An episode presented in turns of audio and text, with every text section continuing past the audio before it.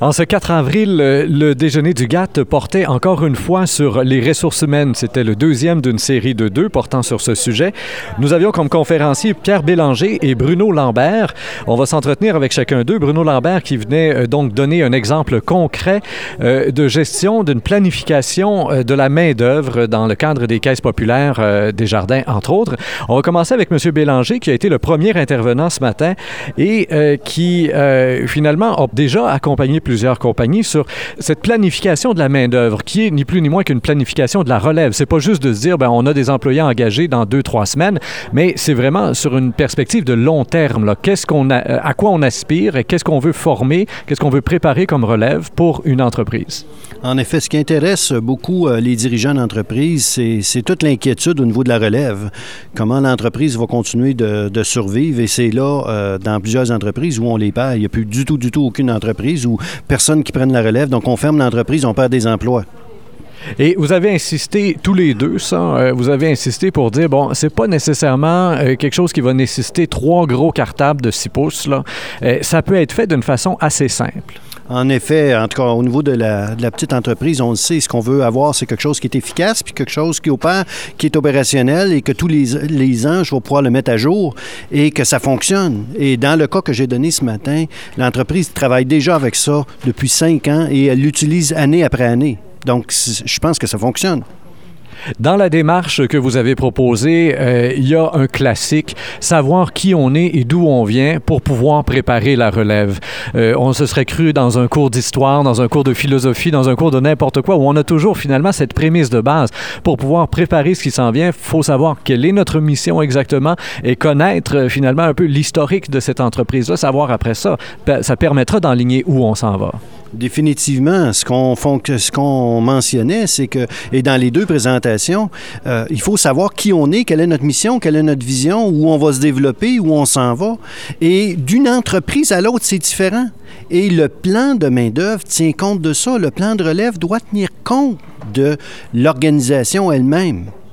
Vous avez donné l'exemple d'une entreprise que vous avez accompagnée, une centaine d'employés.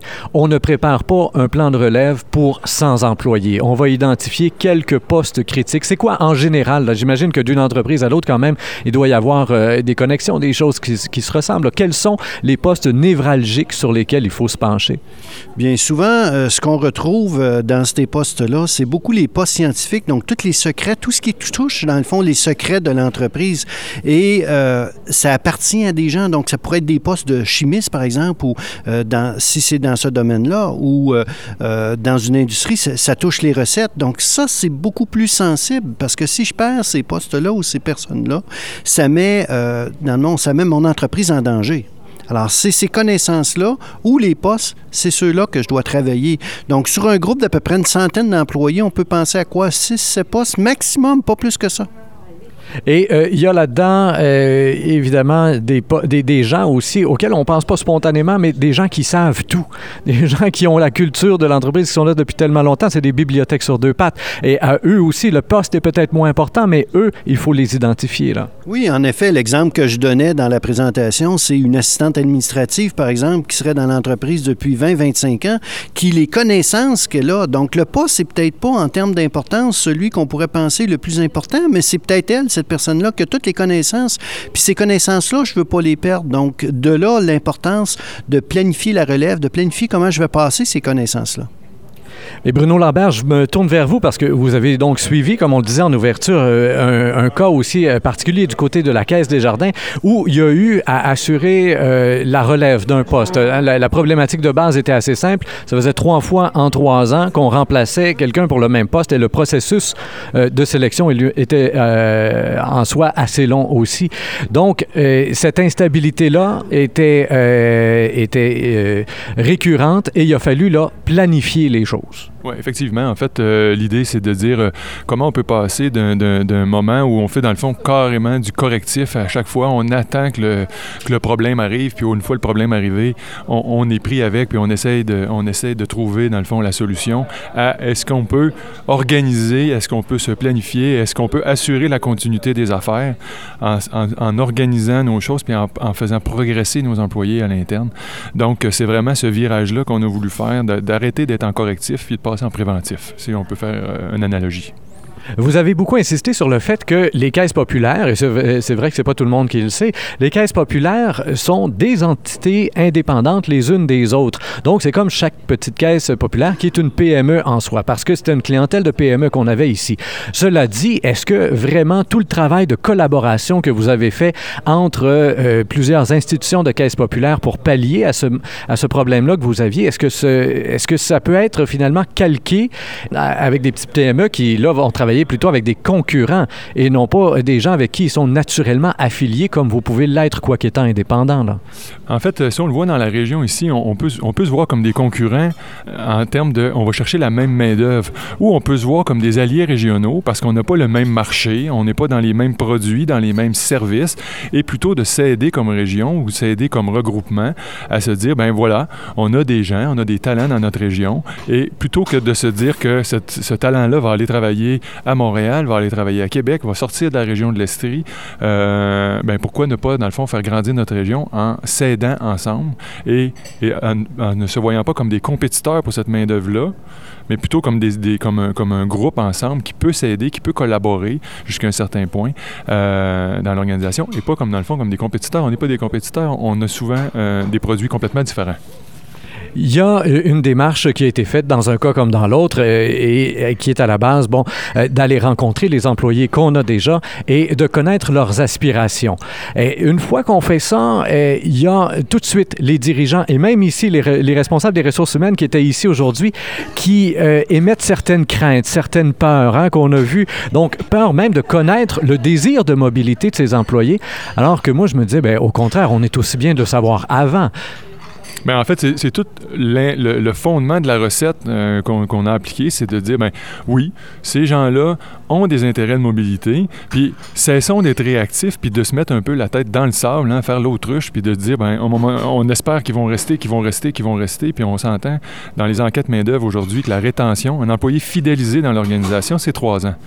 Donc déjà, quand on est passé trois ans dans la même organisation, on peut commencer à se dire qu'on est à risque que la personne nous quitte euh, dans l'organisation. Donc, cessons de jouer à l'autruche, puis de se mettre la tête dans le sable, puis de penser que les gens vont rester à vie avec nous parce qu'ils nous aiment. Puis, soyons proactifs, aidons-les, aidons-nous, puis planifions la suite.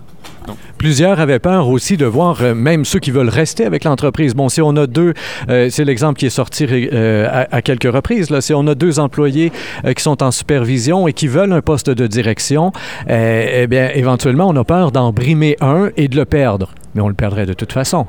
En effet, je veux dire, pour nous, euh, je pense que c'est un beau risque. Et euh, le risque que l'organisation, par exemple, qui a travaillé sur ce projet-là, c'est de dire non, on aime mieux être, euh, que ça soit très, très, très transparent. Et oui, il y a un risque de perdre la personne, mais de toute façon, si j'ai à nommer un directeur ou si j'ai à nommer quelqu'un, je vais la perdre pareil.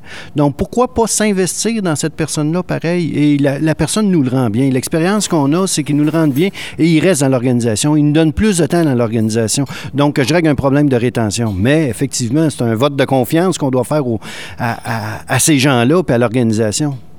Donc, il y a une démarche qui est d'une transparence totale et une transparence qui vous a même permis, au niveau des caisses populaires, vous l'avez mentionné, qui vous a permis de préparer la sortie de quelqu'un qui a clairement annoncé, oui, dans quelques années, moi, je pense sortir. Mais euh, vous l'avez accompagné là-dedans, vous l'avez aidé à sortir sans le mettre à la porte. Il est sorti au moment où la caisse était prête. En plus, euh, la relève était là. Bien, tout à fait. En fait, la personne, en accompagnant sa sortie, bien, on a pu préparer sa relève, on a pu organiser, on a pu mettre quelqu'un euh, au bon niveau au moment où cette personne-là était prête à prendre sa retraite. Elle est sortie, elle est sortie euh, avec la tête haute, avec un beau leg dans l'organisation, puis en même temps, euh, elle n'a pas créé d'instabilité. Son successeur était prêt, avait les mêmes compétences, avait des compétences améliorées même par rapport aux nouveaux, aux nouveaux besoins, aux nouveaux objectifs d'affaires, et et donc, on a eu une organisation qui était euh, en continuité d'affaires. On a eu quelqu'un qui est sorti la tête haute et on a eu quelqu'un qui a pu prendre la, position qui, lui aussi, a progressé dans sa carrière. Ça a fait trois gagnants. Et pour terminer, euh, il y a une chose sur laquelle vous avez insisté encore une fois tous les deux, c'est le fait qu'on ne fait pas ce genre de démarche de planification de la relève tant et aussi longtemps qu'il n'y a pas un mandat clair de la direction. La direction doit s'investir là-dedans. Et la direction elle-même, les membres de la direction doivent aussi remplir les petits questionnaires parce qu'on doit savoir eux aussi où est-ce qu'ils, à, quoi ils aspirent là. Effectivement, c'est euh, il faut que la direction embarque dans tout plan, dans le fond, qu'au niveau des ressources humaines, on veut développer. Si la direction n'est pas là en support, si elle n'est pas prête à participer, euh, c'est évident que pour nous, on, va frapper un mur, on va être dans l'échec. Euh, au bout d'un an, ça va tomber, on va avoir dépensé de l'énergie pour rien. Pierre Bélanger, Bruno Lambert, merci bien à vous deux pour cette conférence de ce matin. Et vous, chers auditeurs, comme toujours, je vous invite à partager cette entrevue sur Facebook, Twitter et autres réseaux sociaux. Au microphone, Rémi Perra.